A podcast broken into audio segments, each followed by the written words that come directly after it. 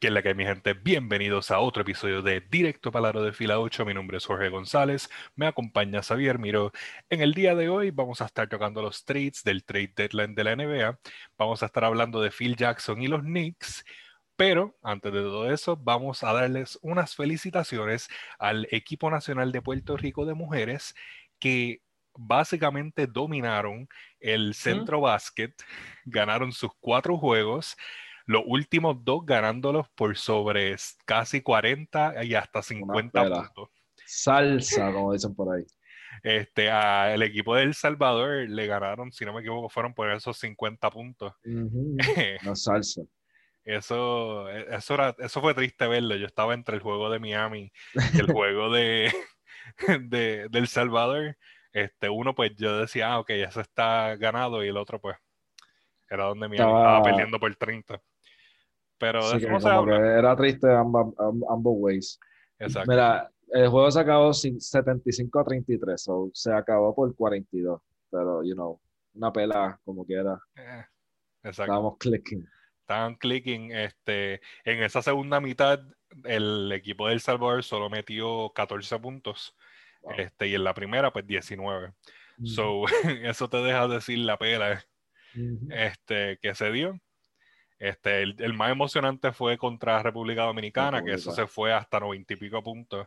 Este, pareció un juego de NBA ahí back and forth, pero las nenas pues eh, tienen un tremendo tiro de tres y defienden súper bien. En muchos, en muchos instantes estaban haciendo full court defense, este, aún estando con un healthy lead. So, este, Jerry, el entrenador, hace tremendo trabajo con el equipo. Um, se le aplaude lo que hicieron en estos últimos días. Así que. Felicidades. Felicidades eh, por encima de todo. Así que vamos a empezar con el trade deadline, eh, mm. que terminó. La ventana para hacer cambios cerró este pasado jueves, 25 de marzo. Y se dieron trades, unos muy buenos y otros que realmente no importan y otros muy, muy malos. Este, pero vamos a llegar a eso este, ya mismito. Este, déjame este, traer aquí la información. Este, el primer gran trade realmente del día, si no me equivoco, fue de el de Bushevik. Este, Todo el que ha estado pendiente de esta temporada sabe que Nikola Bushevik ha estado on a tear, este, realmente el mejor jugador de los Magic y lo cambiaron este, a los Chicago Bulls. Este, el trade como tal fue los Bulls reciben a Nikola Vucevic, a Alfaru Camino y los Magic recibieron a Wendell Carter Jr., Otto Porter Jr. y dos picks de primera ronda. ¿Sabes qué tú piensas de este trade? Pues mira, brother, a Otto Porter Jr. Este, no lo van a tener mucho tiempo, yo, eso es lo que yo creo. Magic. So, Magic está en una total reconstrucción. Magic ahora mismo necesita a Wendell Carter Jr., ¿verdad? Ya que se deshicieron de Nicolas Bushel. So, él, como es jovencito, estaba detrás de la sombra de Lauri y en Chicago, pero estaba haciendo muy buenos números. Pues ahora por lo menos en Magic va a tener una oportunidad ahí. Pero, Jorge, yo no sé. Magic literalmente quiso poner la bombita y sacó literalmente a sus tres a sus dos mejores jugadores, a Nikola Vucevic y a Fournier, que la noche anterior habían metido veintipico puntos cada uno, y entonces eh, eran tres, mala mía, Aaron Gordon, ese fue el otro que se fue también, pero eso ya es parte de otro trade que tocaremos más adelante. pero básicamente Magic este, puso la bomba, van a hacer un Total Rebuilding es su único All-Star. So, en realidad, para Magic per se no hace sentido más que, ¿verdad? Que vayan a hacer un rebuilding. Pero para Bulls es increíble. O sea, les da un push para entrar a los playoffs o por lo menos entrar por play a esa de 7 a décima posición. Sí, este Bushevik, um, él ha ayudado en, yo creo que si no me equivoco, dos ocasiones de todas las que de todas las temporadas que lleva en Orlando al equipo a entrar a los playoffs y esto le da un front court este, de mejor calidad, el cual necesitaban. Este, lo, lo, que muchos decían era que los Bulls deberían de conseguir un point guard y un centro, porque en la otra fase pues ya tienen todo lo que necesitan. El único que pues en el equipo ahora mismo no está haciendo su trabajo, que por eso es que necesitan un point guard, viene siendo Kobe White, que no está meeting las expectativas que tenía el equipo eh, por él. Y por eso pues, hubo también de parte de los Bulls una, un push para tratar de conseguir a eh, Lonzo Ball, que estuvo este, en el mercado para ser cambiado, pero obviamente este, nadie pudo dar nadie pudo dar nada por él y pues todo se tuvo que quedar en eh, New Orleans. Realmente no creo que ese sea su hogar por el resto del tiempo, pero deberían de deberían de ya para la próxima temporada hacer la búsqueda. Pero con la llegada de Bushevik, sí, no, él se va definitivamente, no, no creo que sea el esté long for that team, mm. pero el, este, como, como, te digo, este, el trade como tal de Bushevik a los Bulls, excelente para ellos. Ellos ahora pues pueden defender mejor porque obviamente em, necesitan a alguien que ayude a este a aunque Bushevik no es el mejor defensor, pero pues tiene un hombre grande en el medio que eh, se puede de todo. Exacto. De todos lados. Exacto este ahora vamos al próximo trade que tenemos aquí en nuestra lista eh, oficial de la NBA viene siendo Norman Powell a los Blazers uh, ese me gustó este, mucho ese me gustó también sí. es que tienen la situación de Gary Trent Jr. que le viene viene de la sombra de Lillard y es como que tiene sus juegos que explota, tiene otros juegos que está bien, es bien frío caliente, punto. Entonces tiene a esa situación ahí con los point guards y ahora viene y trae un shooting guard, un jugador que te puede defender, que eso es muy importante. Norman Powell, además de su ofensiva, es buen defensor. So, te va a traer su, ponle que promedia como 20 y pico de puntos en Raptors, ahora le va a bajar un poquito, ¿verdad? Porque está con Lillard, CJ McCollum, tú sabes, eso eso retira un poco. Pero este, básicamente no dieron nada, es lo que yo quiero decir. Este, Blazers dio a Gary Trent y a Rodney Hood, que era un jugador de situación, así, role, role player.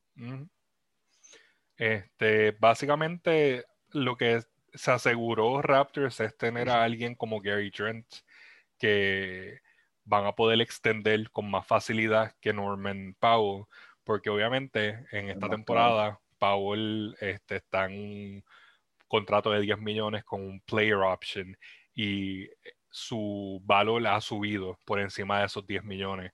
So, él va a tratar de conseguir más en el mercado abierto. Este, lo que pues el equipo de Blazers como tal se puede arriesgar a que él no se quede con ellos, pero este, al tener ahora un three-man eh, eh, guard eh, team up, pues le ayuda realmente porque la, la, ofensa va a ser élite. El mismo Norman llegó en el último juego y eh, de este fin de semana y metió 40. este, Eso le subió el stock bastante. Y entonces, como que van va a ser un trío, literalmente, como tocaba decir ahí en Portland. Entonces tienen a Carmelo Anthony, o sea, no nos podemos olvidar de la estrella de la estrella verdadera de Portland. So, yo creo que en verdad fue un excelente trade. Y los veo entrando a playoffs, obviamente. No a Raptors, como dije hace dos podcasts atrás. A, Portland. a Portland, no a Raptors. este, ellos sí eh, tienen ahora un buen bid para entrar. Eh, Norman ahora va a estar tomando, está tomando la posición de, eh, de starter de Derrick Jones Jr. Y ya regresó Joseph Nurkic So, vamos a ver un cambio en el estilo de juego de Portland en estos próximos jueguitos.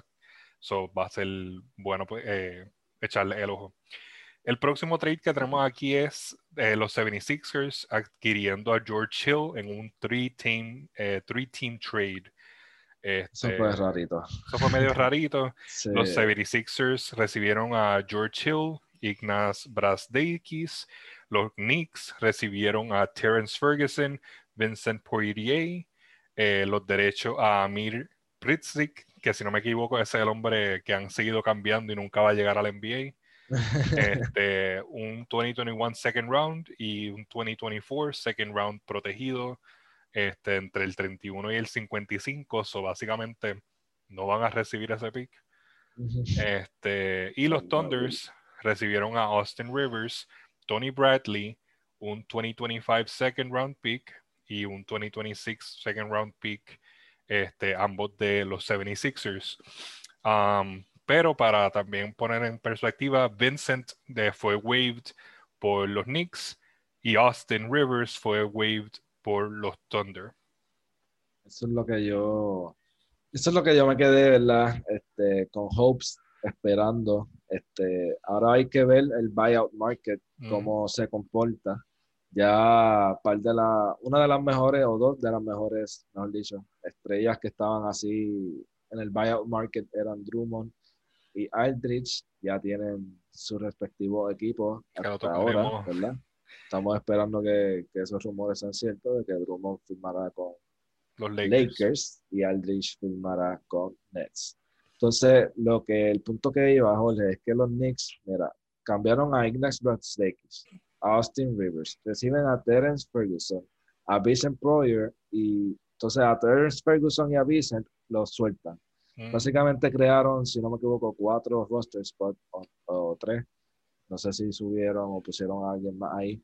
So, yo no sé si es que ellos querían coger a Drummond, obviamente me imagino que sí. Y no sé qué va a hacer ahora. O sea, los planes Mm. de los Knicks tienen que coger a alguien porque, vamos, cuatro roster spots no, no está muy bueno tenerlos ahí. Básicamente cinco con la reciente lastimadura de Robinson que se fracturó el pie. Exacto.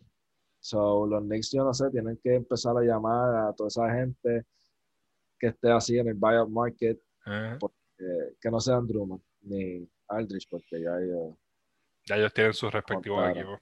Ring chasing. Ahora, este, el próximo trade, que yo pasé un susto con este porque yo pensé que iba a ser el único. Eh, los Heat adquirieron a Nemanja Villalita eh, de parte de Uh. los Kings. Eh, los Heat recibieron solamente a Nemanja y enviaron a Mo Harkless y Chris Silva. Mo Harkless nosotros lo habíamos adquirido en el Free Agency. Este, y Chris Silva era un rookie que era, bueno, no un rookie, sino que llevaba desde su rookie year eh, comiendo banco y simplemente entraba en los últimos minutos o en momentos que el equipo estaba corto. En esta temporada en específica estuvo tiempo fuera, igual que Mo Harkless, eh, por diferentes situaciones. Para mí, personalmente, excelente trade. Este, Nemanja viene a llenar el espacio que deja Olinik más adelante en estos trades y también eh, ayuda a, a llenar un poco ese espacio que dejó este, este hombre, sé que está ahora con Phoenix, este, ay, um, Este, tú dices Crowder. Crowder, exacto. So, de- eh, está para llenar esos espacios. So, definitivamente, eh, él, ex- eh, él, abre el- la pintura este, y pues tiene sus momentos de defensa. So, tremendo pick-up para Miami. Ah, sí. Y Belgílica es un big shot maker.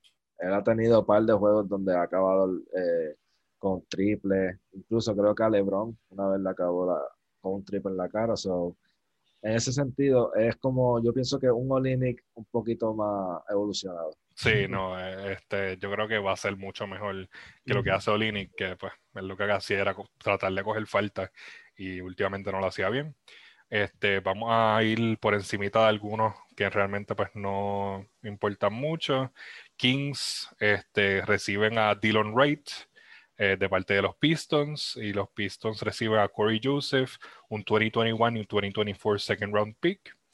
Este, los Spurs recibieron a eh, Marcus Chris. Marcus Chris y dinero eh, y les dieron los derechos a de Cady la la la la line la la la la la La, la, la, la. la la la la a los Warriors Marquise, eh, eh, fue entonces eh, waived por los Spurs porque van a hacer un play por George Snien que fue dejado ir también De de los Grizzlies.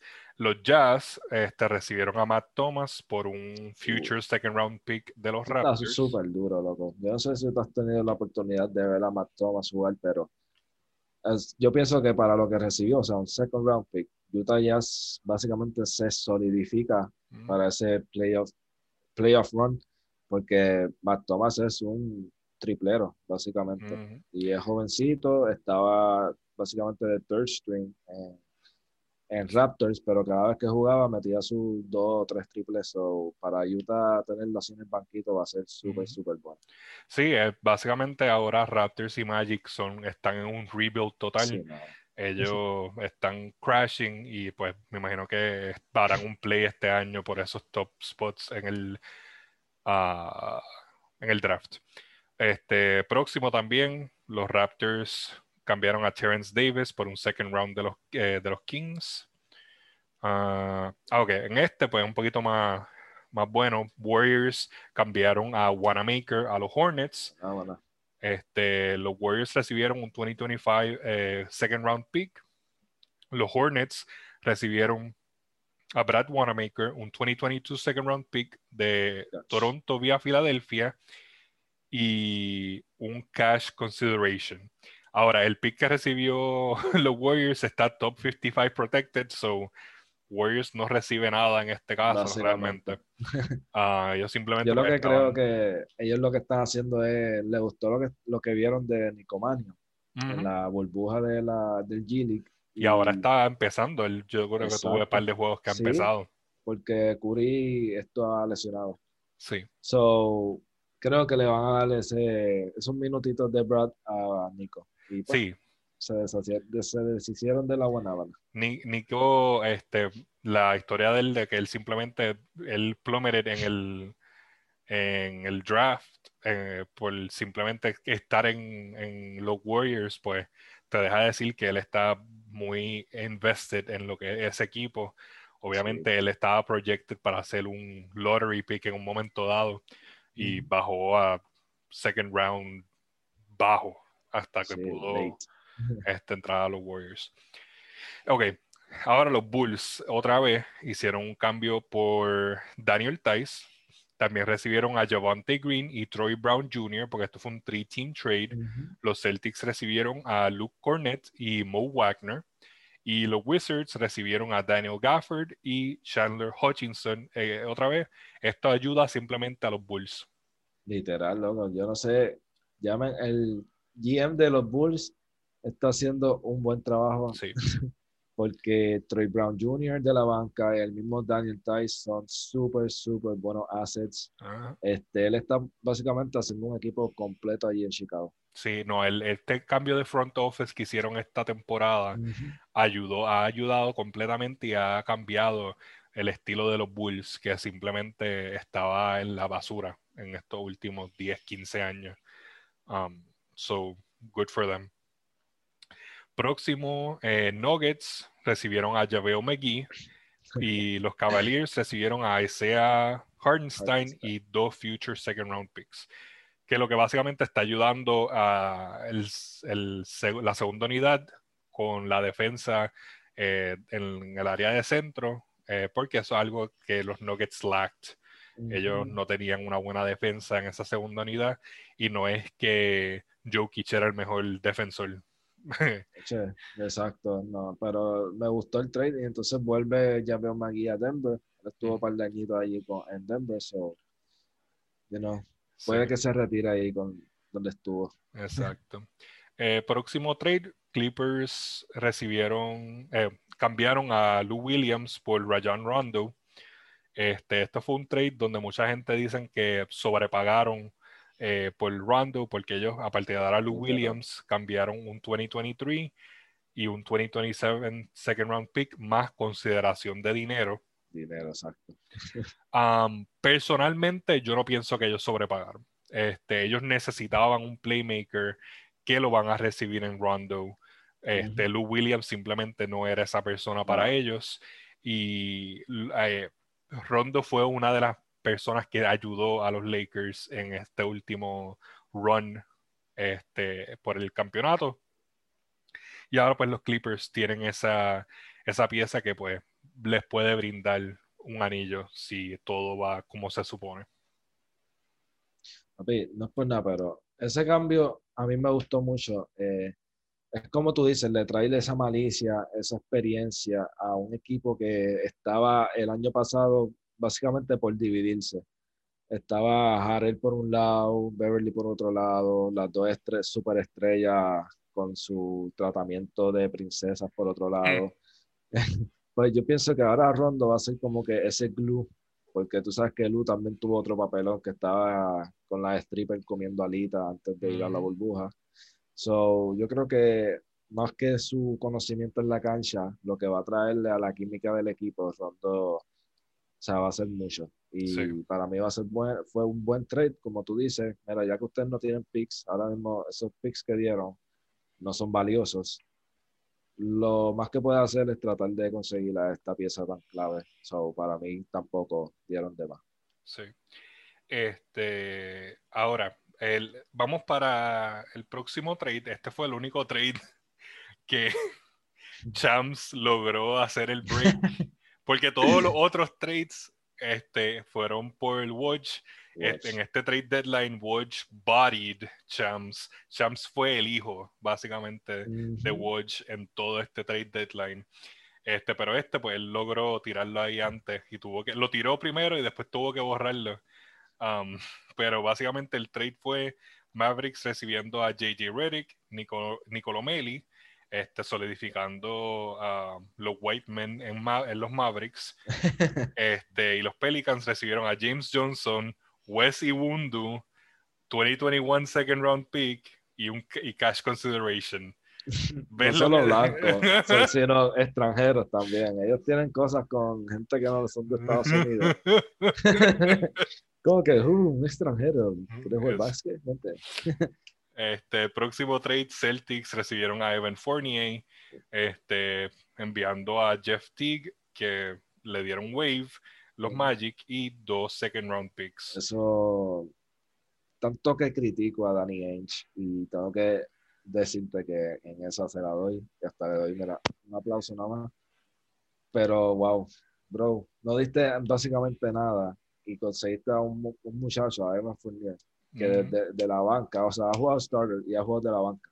Sí. Y en ambos, ¿verdad? En ambos roles, el tipo te puede meter puntos. O sea, él te puede conseguir buckets. Y cuando no esté Jalen, ni Tatum, ni Kemba, o estén en un struggle, este es un jugador que te puede dar 15 puntos por juego. Ahora mismo estaba promediando 19 con Magic. So, Yo le pongo que puede ser un jugador de 17, 16 puntos por juego en un equipo de Boston que verdad lo necesita ahora mismo.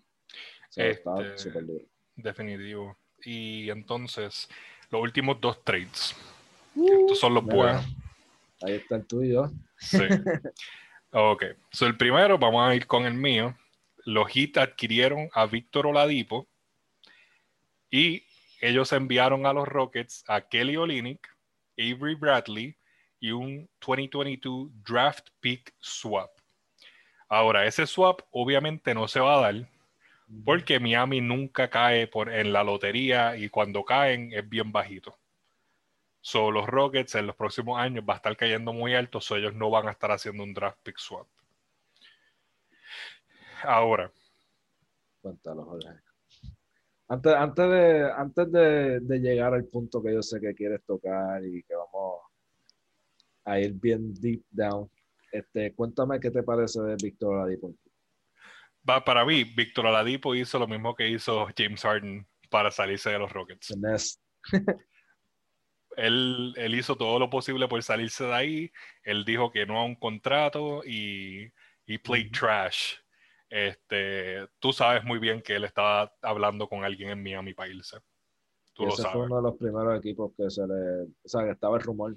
es como que se le dio. Ha sido persistente ese rumor y se le dio. Ahora, vamos a discutir como tal esta situación en los minutos que nos quedan aquí. Este, básicamente, esto al final viene siendo parte del trade de los, de los Rockets con los Nets por James Harden. Porque al final del día, este, los Houston Rockets por James Harden solamente recibieron cuatro first round picks, cinco first round pick swaps, 20 juegos de Víctor Oladipo, Avery Bradley, Kelly Olynyk, Dante Exum y Rodions Kuruks. Este. Todo eso no hacen ni uno. todo eso no hacen ni uno. Este, Avery Bradley, para Miami, casi no ha jugado por este, situaciones de COVID y porque se ha lastimado. Kelly Olynyk, sí, estuvo con nosotros cuatro años. Este, pero. Buen jugador, pero. Buen jugador, pero es un role player que máximo debería salir de la banca. En Miami era un starter simplemente porque no había nadie que llenara ese espacio. Este. so, básicamente, los Rockets no recibieron nada por James Harden. El dueño de, de Rockets tiene que estar ahora mismo teniendo nightmares con Dario Morey.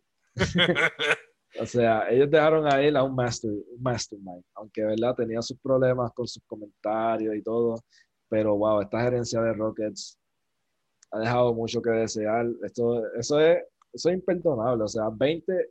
La cosa es que acá tú, tú mencionaste todo lo que recibieron, pero ellos pudieron haberse quedado con Levert, que si para mí, si ellos se hubiesen quedado con Levert, por lo menos hace un poco de sentido, ¿me entiendes? Porque Levert es joven, jugador que te, he gets buckets y, ¿verdad? Tiene un montón de futuro en adelante. Pero no, también lo cambiaron por Oladipo, para entonces por 20 juegos y cambiarlo por A.B. Bradley y Kelly Oliver. Este... Está horrible, el return está horrible.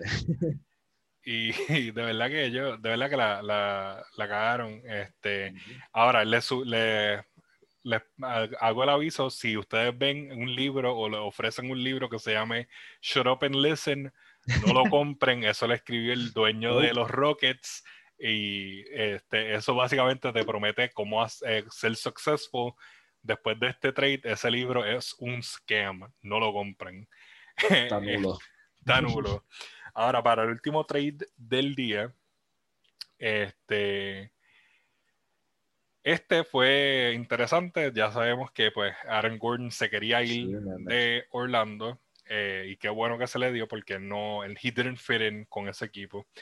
Este, Aaron Gordon y Gary Clark fueron enviados a Denver por Gary Harris, RJ Hampton y un future first round pick, lo cual culmina con un cambio de todos los Garys en la NBA.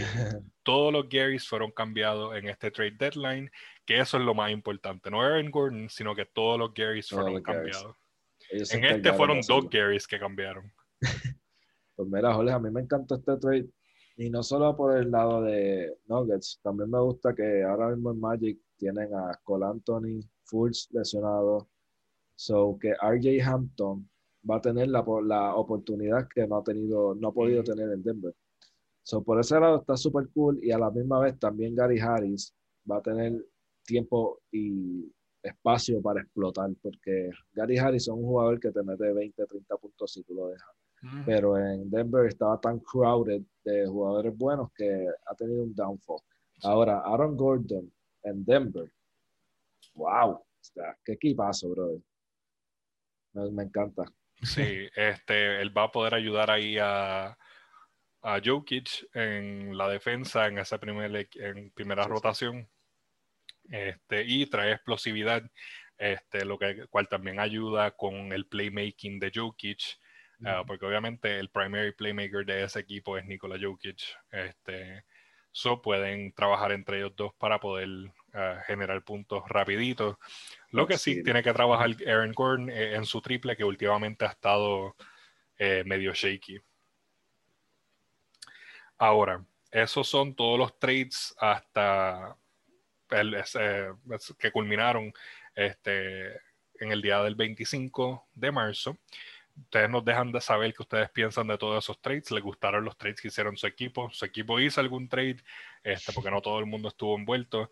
Um, el de Kyle Lowry nunca se dio, pero eso, este, esa gente estaba pidiendo mucho a algunos y poco a otros. Este, yo creo que los Lakers missed out en poder tener a Kyle Lowry, este, simplemente por no querer cambiar a Horton Tucker que LeBron pues tiene una infatuación con él, pero... Sí, piensa que va a ser la segunda avenida.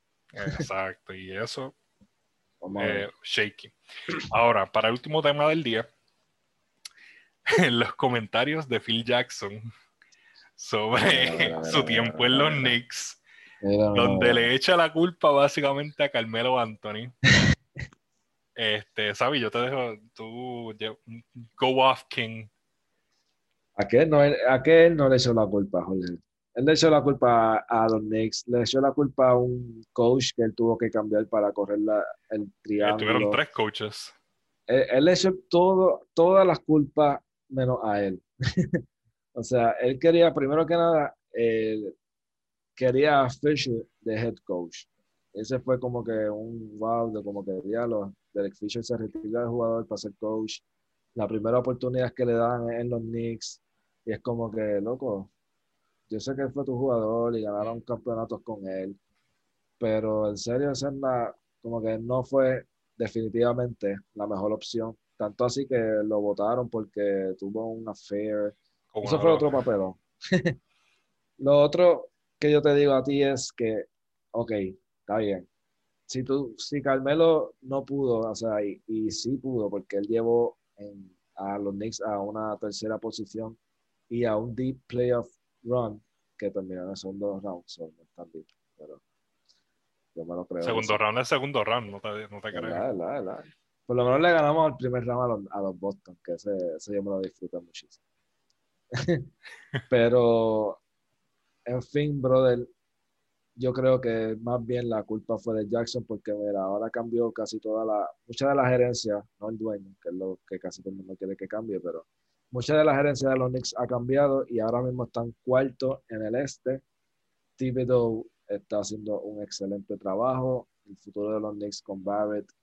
Eh, Mitchell Robinson iba a decir, ¿verdad? Pero ha estado sufriendo de muchas, muchas lecciones ahora mismo.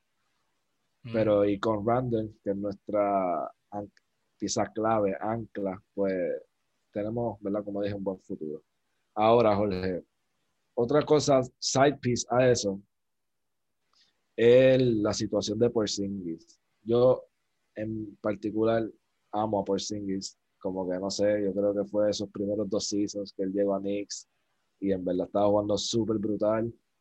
Pues mucha gente culpa a Porzingis de esa salida de Knicks porque él pidió trade, ¿verdad? Mm. Pero lo que no mucha gente sabe es la historia detrás por qué Porzingis estaba, o sea, pidió trade, se cansó y, ¿verdad? y renunció a los Knicks. Phil Jackson o sea, básicamente por Singles estaba odiando cómo trataban a Carmelo en, los Knicks. Mm. So, cuando yo escuché con eso, yo dije, wow, that's my man. O sea, standing up por la leyenda de Carmelo Anthony. Y él básicamente dijo, si así es que tratan a Carmelo Anthony, yo no quiero imaginarme cómo me van a tratar a mí después de que yo llegue de la elección y no, como que no cumpla con las expectativas. Yo me quedé como que, diablo. O sea, él pensó eso. O sea, eso es lo que él dice, ¿verdad? hay, hay, que ver, pero para mí, el punto, Phil Jackson es un excusero. ya. Ya. Excusero. Excusero, es excusero. No funcionó en los Knicks como le funcionó en Chicago y en Lakers. Y claro, quiere culpar a la estrella que estaba y quiere culpar a todo el mundo básicamente, este, aquí lo que está pasando es que él no era un buen ejecutivo. Tremendo coach, pésimo ejecutivo. Exacto. Este, algo que pues Larry Bird le puede decir un par de cositas. Este, como jugador turned GM. Este, eso era un trabajo para todo el mundo. Phil Jackson, obviamente, pues no puede hacer un triángulo en una oficina. Este, y pues, echarle la culpa a Carmelo, pues está fuera de lugar. Obviamente estaba más en ello en hacer trades para crear un mejor equipo este, y pues eh, conseguir un coaching staff que de verdad hubiese sido eh, bueno para, para el equipo como tal, no simplemente lo que a él le gustara. Pero obviamente los GMs hacen lo que ellos piensan que es bueno para el equipo, que usualmente es lo que a ellos más les gusta realmente, no es lo que es bueno, sino que lo que a ellos les gusta. Este, son básicamente los Knicks sufrieron por eso, pero por lo menos ahora están en un mejor lugar, este, con un mejor staff a cargo. So, Sabi, de verdad, felicidades con esa. Este, díganos ustedes qué piensan, son fan de los Knicks, qué les parecen esos comentarios de Phil Jackson. Este, lo pueden decir en los comentarios. Este, go off. Go off, como hizo Xavi. Este, pero nada, nos dejan saber y de verdad los veremos en la próxima con nuestro podcast de NCAA que vamos a discutir la segunda ronda y el Sweet 16. Así que estén pendientes por eso. Este, y dale subscribe al canal. Esto ha sido Jorge y Xavier de Directo Palaro de Fila 8. Nos veremos en la próxima.